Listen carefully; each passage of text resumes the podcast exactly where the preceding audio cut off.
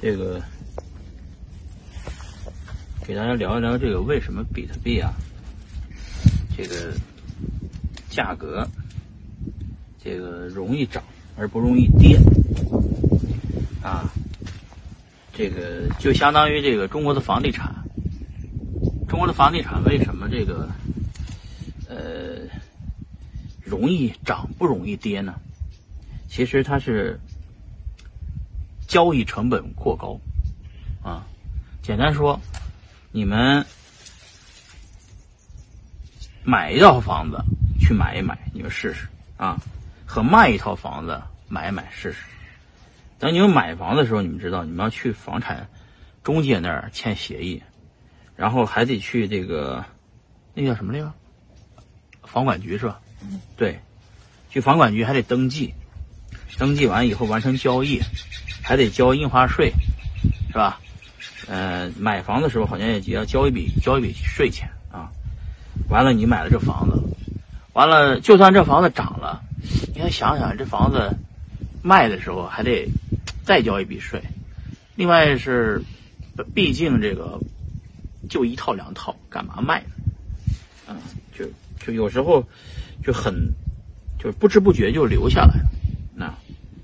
当时我有一个亲戚也是这样，就是，呃，他有一笔钱啊，问说是干嘛？到时候如果这笔钱去，呃，他当时是在中山买套房子，这个房子现在也涨了，大概是呃三倍左右吧，啊，但如果不是留着中山的房子，而是让他去做个小买卖，做个生意，或者去投资干了别的，啊，他都都没了。同时，也当当时候，如果是买了比特币，现在也赚了，应该有十倍了。但是呢，为什么是买买了比特币，比特币能涨呢？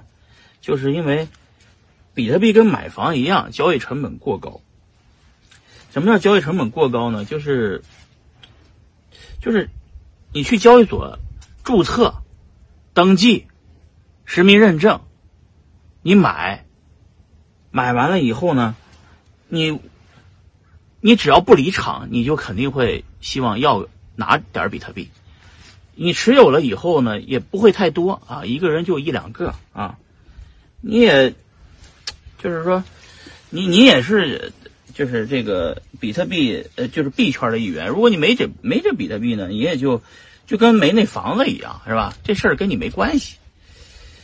所以说呢，你的交易成本呢，就是。就是如果交易所就是现在特别方便，随时可以变现。比方说银行开个户，呃，就是比方说招商银行炒股票就很方便嘛，对吧？买黄金，电子黄金也很方便嘛。但是你卖了也很方便呀。比特币不是这样的，比特币很不方便。你买个比特币，你要充值，先得去买 USDT，然后你去场外去交易，呃，跟那个一个陌生的人打款，然后你再买了点 USDT。等你买了 USDT 以后呢，你就想，那买点比特币，好不容易买了点比特币，你，你卖出去的这个离场的成本也是挺高的。就是你离着场以后，这个市场就跟你没关系，就跟你把房子卖了，跟这个市场跟你没关系一样。它的进入门槛高，退出成本也高，交易成本就很高。交易成本高了，这东西就很难下跌，啊，就一直涨。也不是与它的稀缺性有太大关系啊，房地产其实也没什么稀缺性，它是由各地方政府限制卖地啊，就是土地财政所造成的，呃，这个上涨或者是造成的交易成本过高啊。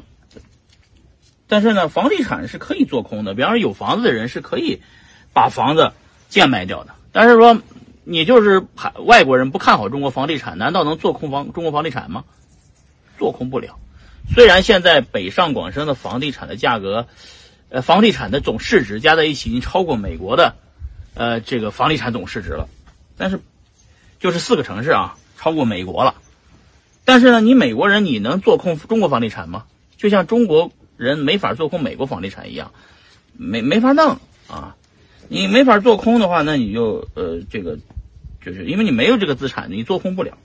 就华尔街很多人其实不看好比特币，那好，你不看好比特币，你能做空比特币吗？你得有这个币，你才能，或者你能借得来这个币，你才能，呃，在市场上把这个币砸下去，才能做空嘛。或者你有这个资产，你才能做空嘛。你都没有这个资产，你怎么做空啊？你都没法做空。就比特币这个市场也是这样的，你根本就就是无法做空的一个市场。只有是持有比特币的人能，呃，这个能能这个把比特币涨上来，是吧？但是你没比没他妈比特币，你怎么做空啊？就这个道理啊。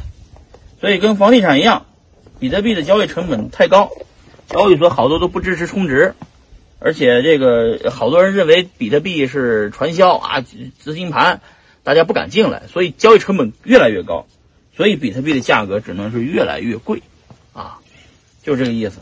好吧，大家理解理解我的意思，啊，我继续做葡萄，啊，就聊到这儿，下一段视频再聊。